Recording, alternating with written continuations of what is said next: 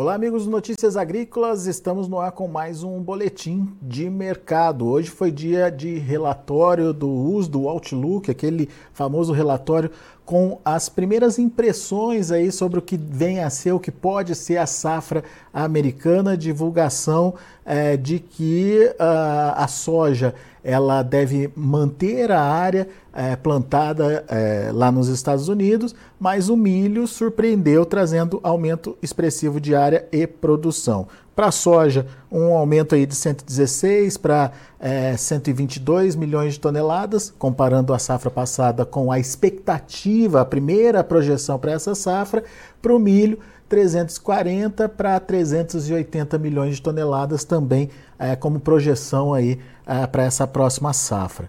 É, vamos, vamos entender como é que o mercado reagiu a esses números e se de fato esses números é, são já um, um, indicativo de como o mercado vai trabalhar lá na frente, se de alguma forma eles tiveram influência grande nos preços.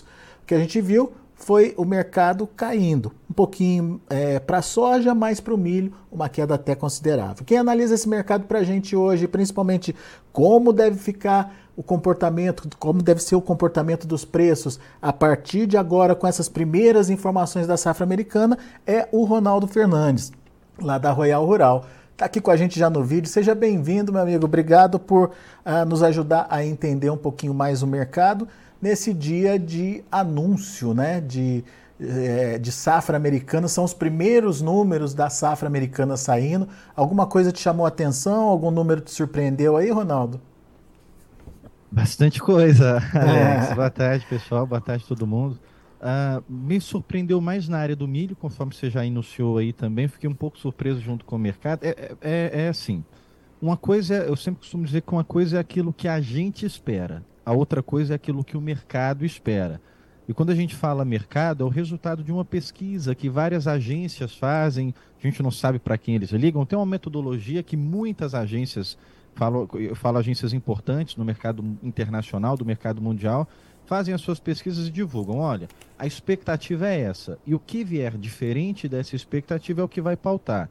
Tinha-se uma expectativa, independente da gente concordar ou não, de que haveria uma redução de área de milho.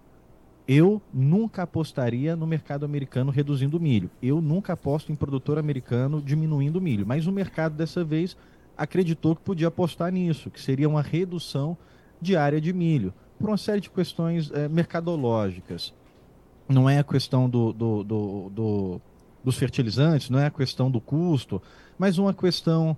Ah, mais olhada ali para a demanda, a produção de etanol, que seria o grande tomador de milho americano, todo relatório que sai, o etanol não está indo tão bem assim, por uma série de questões de problemas de oferta, os Estados Unidos é, sofrendo ali problemas logísticos, então o mercado acreditou que podia apostar numa redução de área de milho. E aí veio diferente, veio um aumento. O Fórum Outlook, ele acontece hoje e amanhã, é, é anual, e ele serve para dar uma previsão do que a gente pode esperar do relatório de maio e também do relatório uh, uh, de junho da área plantada. Né? O relatório de maio é uma, é uma expectativa e o relatório de junho ali é a confirmação. Então, no milho, me surpreendeu um pouco, porque o mercado estava esperando redução de área de milho e veio aumento de área de milho. Da soja já não muito. Da soja ele manteve ali praticamente uma certa estabilidade dos números que estavam, aumentou um pouco a produção é, do ano que vem em relação a, a, essa temporada, mas a gente sabe que esses números vão mudar bastante. É muito cedo ainda para você cravar como é que vai ser a produtividade da próxima safra. E aí a reação do mercado foi: beleza, para a soja veio em linha, veio na expectativa, veio uma situação meio neutra, para o milho veio surpresa. E aí essa surpresa foi refletida em queda de 2% para Chicago, né? Muito bem. Então, uh, olhando para o que aconteceu lá em Chicago, vou pedir até para o nosso editor, o Christian, colocar aqui no ar para a gente os números, só para a gente entender essa movimentação dos preços. Na tela com a gente aí tem a soja para março, uh, quedas aí de 5 a 8 pontos no, nos primeiros vencimentos. Uh, março 15, 34, 5,25 de queda. Um maio 15, 27, 7,50, 7 pontos e meio de baixa. E uh, o julho 15 e 19, queda uh, de 8 pontos. Vamos ver o milho? Isso, Cris. O milho caiu mais, como o, o Ronaldo trouxe para a gente, março caindo quase 14 pontos, o maio fechando a 6,59 com 15 de queda e o julho 6 é, dólares e meio com queda de 13 pontos mais 25. Ou seja, a gente tem aí, é, como o Ronaldo já explicou para a gente, uma situação é, de maior peso aí, de maior pressão para o milho. Aparentemente a soja também repercutindo esse aumento na produção, mas aparentemente fica por aqui, Ronaldo, essa repercussão sobre a soja. O que, que, pode acontecer com os preços a partir de agora, a partir dessas primeiras informações da safra americana? Alex, eu acredito que a soja hoje, ela olhou para os relatórios dos Estados Unidos, entendeu, digeriu, conforme a gente costuma dizer, mas não deu muita é, prioridade para eles. Falou, olha, beleza, o mercado americano está dizendo que vai subir um pouco aí a produção, vai manter praticamente a mesma área. Então agora a gente vai voltar a seguir os fundamentos que a gente estava olhando antes. Quais são? Vamos dar uma olhada ali para a Argentina, que a gente já precificou uma quebra. Está saindo o relatório que toda vez, toda semana piora a condição das lavouras. A, a, a, Bolsa da Argentina reduziu mais uma vez o volume, era de 38, foi para 33 milhões de toneladas. Mas o mercado, eu, eu vou repetir bastante aqui esse termo, o mercado, né? É, até brinca, a gente fala como se fosse alguém muito espiritual, mas ah, é uma pesquisa que se faz, as, as grandes agências fazem, entre elas coloca o Reuters, Bloomberg, e tem-se ali uma expectativa. Mas o mercado já antecipou um pouco esses números da Argentina e agora vai ficar de olho. Outro fator que vai seguir em, em, em, em mais vigor, em mais vitrine, é a colheita da soja no Brasil. Então, é, a gente está assistindo uma situação. Ela está lenta, está no ritmo lento, mas não está tão lento como a gente teve, por exemplo, o caso de 2021, que impactou num super atraso e em falta de oferta de soja global. O Brasil ser lento no seu ritmo de colheita sempre caracterizou falta de soja no mundo todo. Só que agora ele está lento, mas não está tão lento nesse nível. E todo mundo olha ali para o Mato Grosso, dizendo: olha, o Mato Grosso está bem avançado, está lá, vou falar um número fechado, com 60% de área colhida. Então, uh, tem, o Brasil está entregando um volume de soja, só que o atraso dos outros estados estão é, retirando os volumes da exportação. E aí, o que o comprador internacional está fazendo? Olha, o Brasil está entregando, mas não está entregando do jeito que eu gostaria. Está migrando de posição lá para os Estados Unidos. Acho que a gente já falou sobre esse assunto aqui em algumas conversas passadas. Os Estados Unidos, na hora da sua colheita, teve problema é, nos rios, não conseguia, teve problema logístico, não conseguia exportar, represou essa soja lá dentro e agora ele tem para entregar caso algum comprador, a China, por exemplo, vou falar um maior, nosso maior comprador, caso a China precise ir lá comprar, ela, ela tem um mercado americano para poder usar, caso o mercado brasileiro não consiga entregar na velocidade que ela, que ela precise. Então o que a gente tem agora? O pessoal olha, olha, peraí, o mercado americano está é, chegando os dados, a gente entendeu, veio neutro, mas vamos dar uma olhada para os outros fatores.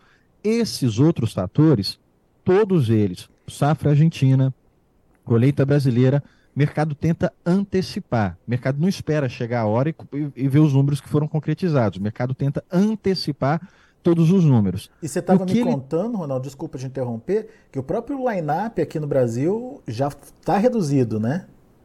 A gente tinha 9 milhões de toneladas, 9,4, e agora a gente caiu para 8. Então, 1 milhão de toneladas. 8 milhões já é um grande número, é um volume expressivo. O nosso recorde para fevereiro foi ali na casa de 6 milhões. É, mas 9 é melhor que 8. Então a gente já teve uma redução grande por causa desse ritmo mais lento que toma das exportações. Uhum. É, não é, Mato Grosso ele não abastece sozinho tanto o mercado interno, mas sobretudo as exportações.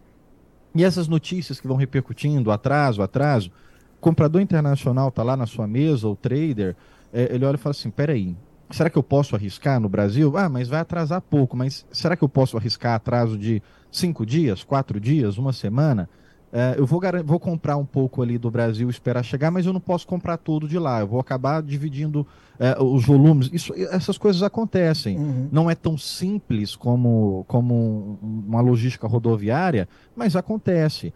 E aí a gente vê o mercado já tentando antecipar e precificar todos os eventos. Deixa Do eu ver, deixa eu ver de vista, eu... Alex. Diga, diga, por favor, desculpe Não, de boa. Do nosso ponto de vista, isso foi precificado colocando um teto ali em Chicago de 15,50.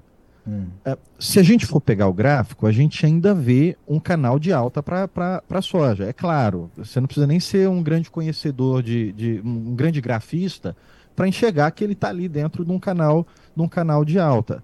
Só que esse canal de alta, ele está querendo ser quebrado não com queda, mas com lateralização.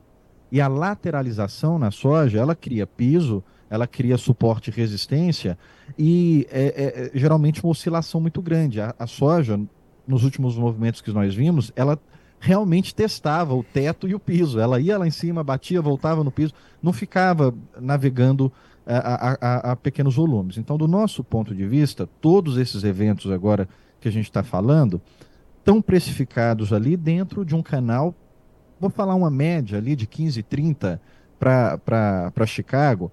Ela pode vir acima disso, pode vir abaixo disso, mas tem vida útil, tem vida, vida curta. Ela tende a voltar para essa média dos 15 e 30. Isso, eu imagino, se ela não rompesse os 15 e 50. Se ela chegasse a romper os 15,50, do nosso ponto de vista, ela ia continuar no seu canal de alta. Mas não está conseguindo romper. Ela bate lá perto e volta. Então agora, acredito mais numa lateralização a partir de agora. Agora, Ronaldo, a gente entendeu que esses motivos ou esses fundamentos dão sustentação para o preço e trazem essa tendência de lateralização. Mas vai chegar um momento em que a colheita do Brasil vai de fato deslanchar e a safra da Argentina vai se consolidar. Daí a gente vai ter a certeza do real tamanho da safra da Argentina.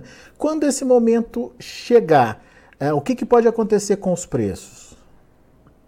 É, a gente, a, a, expectativa nossa é que assim que, que o Brasil finalizar a colheita, bom, a gente vai ter um mercado abastecido com a grande colheita brasileira, mas pelo menos tira dos noticiários, super safra brasileira, que é o que o pessoal fica batendo muito agora. Tira dos noticiários atraso é, de colheita. Fala, o Brasil já colheu, tá com soja aqui em armazém, quem quiser pode vir buscar. Essa vai ser a mensagem. Então, a concorrência com os Estados Unidos, a concorrência com a Argentina, ela perde aquele fator da dificuldade logística. Não, não tem dificuldade. Tem soja, colheu, pode vir buscar quem quer. Primeiro ponto seria esse. Mas é, um momento mais detalhado, eu, eu, acredito muito forte nisso, que a Argentina não está não tá em condições boas e a gente pode ver uma situação inédita. Toda quebra, normalmente, ela é superestimada. Super, normalmente o mercado fala mais, mais que quebrou do que efetivamente quebrou. A gente viu acontecer no milho no ano passado. Quebra, quebra, quebra, na hora que colheu não se quebrou tanto assim. Eu acredito que na, dessa vez, esse ano, a gente pode ver o oposto.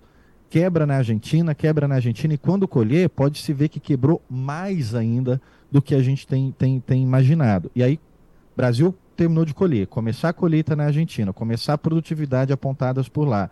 Aí eu acredito que isso pode sim ser, ser um fator muito forte para puxar os preços para alta de soja para alta. Mas aí a gente divide os momentos, né?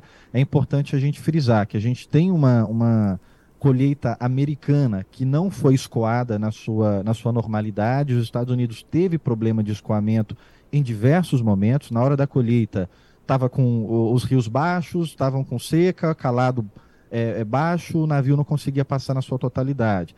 Depois eles vieram com problema de super frio, e aí congelava os rios, também não conseguiam passar. Agora eles têm tempestade de inverno pela frente aí também já, já prevista. Então, tem as suas dificuldades logísticas, mas tem um volume de soja que os Estados Unidos pode ofertar a mais do que o seu normal. Então, é, eu acredito que a gente está tentando precificar tudo antes, é, é a função do mercado. Para que, que existe bolsa? Para que, que existe as indicações de preço? É para antecipar, não é para chegar lá na hora e ver como é que o preço vai ficar. A gente na, na antecipação que eu falo é precificar mesmo. Ó, quanto que vai ficar? Vai ficar tanto daqui. Mas a gente tem espaço ainda para quando colher a Argentina, quando terminar essa, essa colheita brasileira, os preços é, é, terem, terem viés de alta. Eu acredito nisso. Uhum. Alguns argumentos trazem a possibilidade da safra brasileira cobrir ou é, encobrir aí a falta da Argentina em se confirmando aí uma quebra é, da, da magnitude que se projeta. E a gente está falando hoje de quase 20 milhões de toneladas, é isso? De, menos, é. De, de 50 para 33? É, a, a gente, se a gente for olhar a, a, a, a, conjuntura, minha avó usava muito essa, frase, essa palavra, a conjuntura do, do, do todo, o mercado global ele ainda está muito demandado. A gente ainda precisa de ofertas de soja em relação ao que a demanda tem internacional. Mas aí, Alex, eu gosto de deixar muito claro isso. Uma coisa são as notícias que chegam no mercado, e eu não estou falando do nosso mercado brasileiro só, estou falando do mercado internacional como um todo. Uhum. E a outra coisa é a realidade do campo. O que vai ser precificado? As notícias ou a realidade do campo? Por incrível que pareça, o que se precifica são as notícias. E as notícias que nós temos agora é que o Brasil e os Estados Unidos estão entregando uma safra maior. Você vai lembrar que o SD ele foi cortando a safra americana, mas começou lá em cima. Sim, verdade. Então, o que se precificou foi uma super safra também nos Estados Unidos, acima de 120 milhões de toneladas. Bem acima de 120 milhões de toneladas. É, então, depois e ele se entregou cortando, 116, foi... né? Hã? E se entregou 116, né? Que está dentro ali da média dele, não está muito acima nem muito abaixo, mas começou-se uma, uma, mensagem de uma super safra americana junto com a super safra brasileira. E a gente ainda tem esse espírito, essa atmosfera ainda circundando. Então, a, a notícia que o mercado trabalha é que a quebra da Argentina seria suprida pela oferta brasileira e pela oferta, pela oferta americana. No setor dos óleos, a gente tem ali a competição do óleo de palma, a gente tem Malásia, Indonésia, que vira e mexe entram no noticiário também controlando ou, ou aumentando o seu volume. Então, é, é, é, é mais uma vez usando, é, é, fazendo exagero desse termo, o mercado tenta antecipar e precificar. Todos esses eventos já estão no radar, já, já, já são conhecidos. Então, Chicago a 15, 5, vamos falar 15 e 30 se você pegar o histórico, não é um Chicago baixo, é, é um, é um valor interessante, é um valor, um valor é, considerável. O problema é que os custos também aumentaram bastante, a margem aperta um pouco. Mas 15, 30 é, é, não é um Chicago, não é um Chicago baixo, é um Chicago alto. Então, quando colher a, a, a, safra argentina, tem espaço para alto? Tem, eu acredito que tem. Mas aí vai entrar no radar os números americanos, projeção diária, a intenção de plantio, eh, volume de esmagamento, aí entra outras coisas para começar a balançar o mercado. No curto prazo que a gente tem é isso. No médio prazo, nesse momento que nós estamos passando agora, é natural a gente ficar em modo de espera.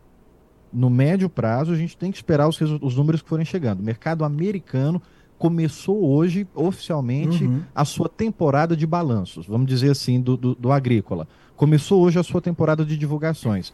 Vai vir relatório de maio, vai vir oferta e demanda de março. Então, é, é, é, é um, é um modo de espera a partir de agora para a situação da soja. Assim que passa a colheita argentina, entra no modo de espera.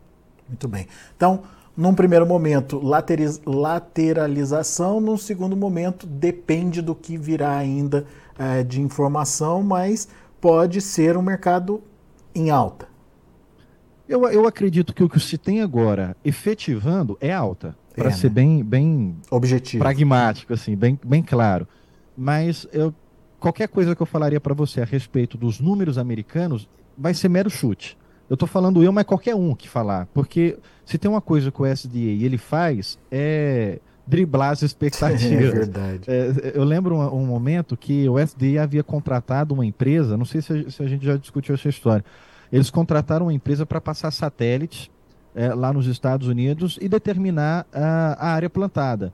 E aí essa empresa que eles contrataram divulgou uma semana antes do SDA divulgar. Olha, a área plantada de milho é X.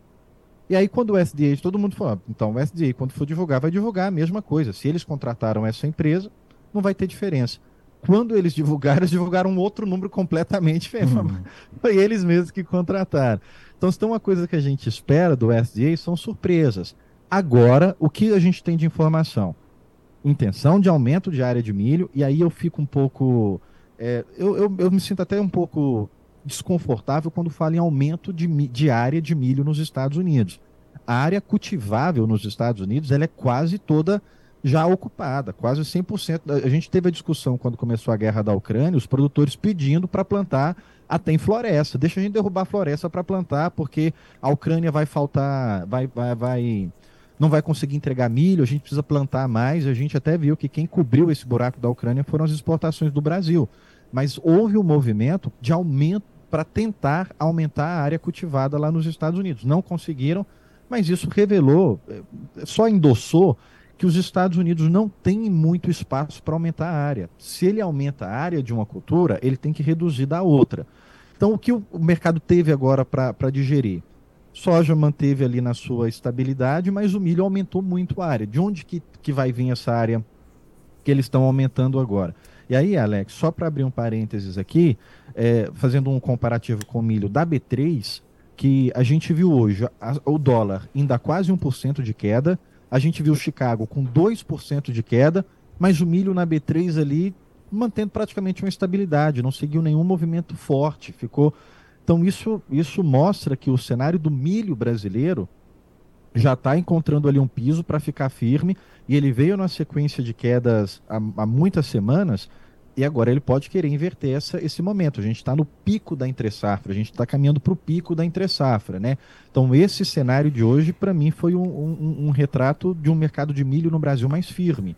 Chicago caindo 2%, dólar caindo 1% e o milho B3 tentando se manter ali. Então, é, dentro, de, dentro dessa, dessa, dessa expectativa do cenário americano, o milho me chama mais atenção por causa desse aumento de área, é, é um pouco difícil de acreditar num aumento muito expressivo, mas a gente é, teve a reação do mercado de 2% de queda.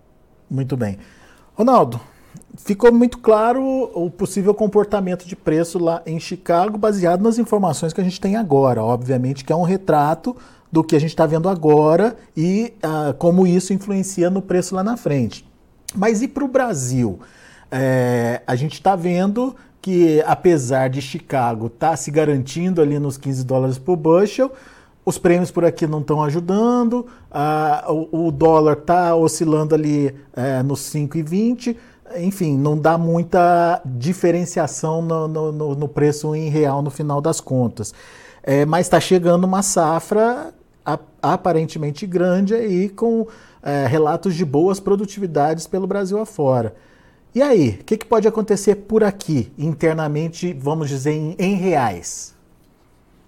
A gente até mandou ontem para pro, os clientes nossos um gráfico que eu achei interessante, o prêmio do março, sem ser prêmio de outros meses, só exclusivamente do março. E eu brincava, ah, em 2021 eu brinquei muito com isso, falei assim, prêmio bom é prêmio negativo, porque quer dizer que o preço está tão alto que o prêmio tem que vir negativo para poder equilibrar em, em, tese é isso mesmo. O prêmio negativo é porque Chicago está tão alto, o dólar está tão alto que o prêmio tem que puxar um pouco para baixo e o comprador não consegue pagar. Agora, a gente não está vendo que ele está equilibrando, ele está levando a tendência, ele está puxando a tendência. É um pouco, uh, o termo que eu poderia usar, Alex, eu não sei se é adequado, mas um pouco perigoso, porque essa situação do prêmio negativo o que ele está dizendo para nós agora é que o comprador internacional está é, tá buscando também outros fornecedores. Ele tá, e agora o páreo que está é os Estados Unidos. Então esse prêmio negativo ele está refletindo mais uma competitividade. Dó, dólar agora chegando ali perto dos 5,13, mas com a situação da conjuntura política que a gente está tendo hoje, eu não acredito hoje um dólar abaixo de 5, 5,10 5,10 talvez pode um piso, mas mais para 5,15 e 5,20 do que para 5,10, mas o prêmio ele entra como esse fator que está limitando as altas. Não só limitando as altas, ele está puxando um pouquinho da soja para baixo. No que eu acredito, vai continuar? Eu acredito que a gente ainda tem pela frente mais alguns dias que podem perder mais um pouco de força o, o preço, eu costumo dizer, o preço aí na sua porta. Preço aí no, porque é o preço no porto, né? É, a gente tem agora a, a, volta do imposto dos combustíveis, vai amargar um pouco mais o frete. Uhum. Normalmente, a gente tem o pico do, da pressão do frete quando se atinge 50% de colheita no cenário nacional. Então, a gente ainda não teve toda a pressão de alta do frete. Ainda tem mais espaço para o frete amargar um pouco mais. E de onde que o frete puxa? Nos contratos futuros, quem fechou o contrato lá atrás, normalmente o comprador arca com essa alta. Mas para quem está vendendo agora, normalmente a conta cai no produtor. Então a gente ainda tem um período, do nosso ponto de vista, de algumas semanas, talvez até o próximo mês quase que todo, para o prêmio amargar um pouco ainda mais e o frete amargar um pouco ainda mais. O problema é, ah, mas vocês estavam dizendo aí agora que pode ser que chegando colheita argentina, passando colheita brasileira, é, a gente entre num viés de alta. Sim, eu acredito nisso, mas qual que é o problema? Se cair mais, essa alta seria voltar para os preços de agora. Uhum. Então, até estava conversando com um amigo nosso agora a respeito de venda. Ele falou: Naldo, é, eu queria tanto. Eu falei: vamos fazer uma conta. O seu preço, é, você está pensando em, no pico. Mais do que isso aqui é improvável de chegar. Então, é, você realmente quer apostar toda a sua venda de que o preço vai voltar para o pico uh, mais alto que é possível? Então, dentro desse período agora, por causa dessa sequência de queda dos prêmios, a gente tem um receio de que pode criar mais um período, mais um período de, de amargar os preços. É, mas isso, é, que eu tô, como eu estou dizendo, frisando bastante, seria algo temporário. As exportações voltando a tomar força, é, a gente fala que caiu de 9 para 8, mas a gente tem que frisar que 8 é um volume muito grande ainda. Uhum. O nosso grande volume foi 6 milhões e, e já era um grande volume. Então, é, não se tá, tá caindo as exportações, mas está caindo ainda para um valor alto, não está não tá despencando lá para baixo das nossas médias. É, fica esse, essa ressalva, fica esse alerta aí, mas é, não uma expectativa de derreter preço, não, conforme a gente estava falando. Muito bem. Então, é, mercado agora, então, é, entra aí numa possível estabilidade até a gente entender a, a, safra americana, até a gente entender a oferta aqui na América do Sul e a entrada da safra do Brasil. São fundamentos aí que ainda vão é, balizar e orientar é, os preços lá em Chicago. E o produtor precisa ficar atento com o que está acontecendo internamente em reais com a soja dele. É, e nesse caso, o prêmio faz toda a diferença e a, o, o rumo do prêmio é, vai ser um fator de, de atenção aí para o produtor para saber o momento de é, avançar com a comercialização, de enfim, de tomar decisão, certo, Ronaldo? Perfeito, Alex. Você falou um, ponto é, bastante interessante. A gente a gente está tá, tá nós mesmos aqui dentro do nosso grupo, dos nossos clientes, a gente manda prêmio todo dia. Você falou, ponto, olha, ah, ah mas é, é uma notícia ruim? Não, é uma notícia para você ficar justamente atento para aproveitar a oportunidade. Ruim é você é, deixar as oportunidades passarem e não estar tá ligado. Eu sei que agora é um momento que é difícil de você ficar colheita, acompanhando né? tudo, porque é colheita, é problema no campo. É, tem uma série de fatores para se ter atenção, mas é a sua comercialização deve ser um, um fator de prioridade, né? E, e, o que você falou é perfeito. Olha, é, quer dizer que eu vou ter prejuízo? Não, quer dizer que você tem que ficar atento e ver a oportunidade, fecha ali é, é, num preço bacana. Pelo menos baseado no que a gente tem de fundamento que aponta uh, os próximos dias, né? Mudou qualquer coisa, o mercado é muito dinâmico, as coisas vão surgindo ao longo da semana. Tem coisas que estão precificadas aí há um mês, tem coisa que vai surgir efeito só daqui a seis meses, tem coisa ah, que é só para daqui do ano que vem. Ah, já viu então, que aconteceu decisões... no... ah, já viu o que aconteceu no mercado do boi, só para dar essa, essa exemplificação aí do que você está falando. Até ontem a gente não sabia, até o começo da semana a gente não sabia de um possível caso de vaca louca por aqui, né? E, é impressionante, né? Um, um, um, produtor pequeno, um produtor médio, fecha as exportações do Brasil todo. É. É, não estou falando assim, isso nem, é, o tamanho do produtor tanto faz, mas estou dizendo lá longe, uma coisa é, é, é, inesperada, uma coisa fora do radar, completamente sem, sem muda, conseguir monitorar. Ninguém e que muda todo o cenário, isso. né, Ronaldo? É isso, é isso que você está alertando, né? É... Exa exatamente. Na, na, na, economia, na análise, a gente chama de fatores novos. A não ser que surja um fator novo, é, é, o cenário que a gente tem é esse. Então vamos trabalhar com as melhores estratégias dentro da, das possibilidades que nós temos. Então as melhores estratégias, estratégias hoje é, veio uma oportunidade, um prêmio melhor, é, faz um preço bacana, fecha um volume é, é que dá uma média legal, né? Eu não, eu não, eu não gosto de falar, fecha tudo, começa a, a sua média que tem que ficar boa para a sua margem não ficar apertada. É isso aí. Ronaldo Fernandes, meu amigo, obrigado mais uma vez pela participação conosco aqui no Notícias Agrícolas. Volte sempre. Alex, eu que agradeço, estou à disposição sempre que puder. É, eu, eu costumo ter um cuidado aqui, às vezes, de não confundir mais do que esclarecer. Mas o mercado é isso mesmo, às vezes a gente mesmo, na hora que está lendo os fundamentos, é, é, fica assim, peraí, tem mais alguma coisa que, que tem que chegar hum. para para completar. É um quebra-cabeça, a gente vai juntando as peças e eu espero que a gente possa juntar essas peças juntos aqui uh, ao decorrer desse ano. Muito obrigado. Legal, abraço, até a próxima. Um abraço. Tá aí Ronaldo Fernandes, Royal Rural, uh, conversando com a gente direto lá de Londres. Muito bem, então tendência traçada aí, curto prazo, o Ronaldo, a Royal Rural, acreditam aí numa estabilização nos atuais patamares de preço. Não tem força muito para subir, mas a estabilização ter, estaria garantida aí é, por conta dessa dúvida sobre a colheita no Brasil e esse atraso que vem acontecendo e em relação ao tamanho da oferta lá na Argentina por conta uh, do problema climático que está acontecendo por lá. É, daqui a pouco a safra americana começa a entrar no radar. Hoje surgiram os primeiros números da safra americana, surpreendendo para milho, mas deixando o mercado aí sem grandes impactos para a soja, uh, que veio sem aumento de área, mantendo mais ou menos a mesma área é, do ano passado e com a expectativa de safra cheia como aconteceu no ano passado, acima de 120 milhões de toneladas. Obviamente que depois, por conta de problemas climáticos, essa safra reduziu por lá. Mas nada muito fora do radar das expectativas, enfim, para a soja, e por isso o mercado é, balançando menos. No caso do milho, não. No caso do milho, a gente teve aí uma influência mais negativa uh, da expectativa que se gerou em cima dos números trazidos é, pelo Outlook uh, sobre a safra de milho americano, um aumento expressivo na oferta, na produção e na área plantada por lá. Vamos ver os preços, vamos ver como encerraram as negociações lá na Bolsa de Chicago. Você acompanha comigo na tela. A soja para março fechou a 15 dólares e 34 centos por bushel, 5,25 de baixa. Para maio, 15 dólares e 27 centos por bushel, 7,5 de queda. O julho, 15 dólares e 19 centos por bushel, 8 pontos de baixa. E o agosto, 14 dólares e 88 centos por bushel, 6,25 de queda.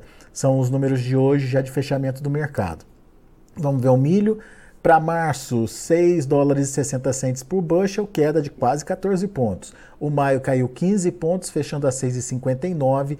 O julho, 6,50, queda de 13 pontos mais 25. Setembro, a 6 dólares por bushel, uma queda de 7 pontos mais 75. E para finalizar, a gente teve o trigo. Uh, trigo fechou misto hoje. Primeiro vencimento março, uma alta de quase 2 pontos, a 7,38. Maio, 7,50, altinha aí de meio pontinho. E o julho, 7,56, queda de 0,25. Setembro caiu um pouquinho mais, 1 ponto mais 25, a 7 dólares e 65 centos por bushel. São os números de hoje do mercado de grãos lá na Bolsa de Chicago. A gente fica por aqui. Agradeço a sua companhia. Continue com a gente.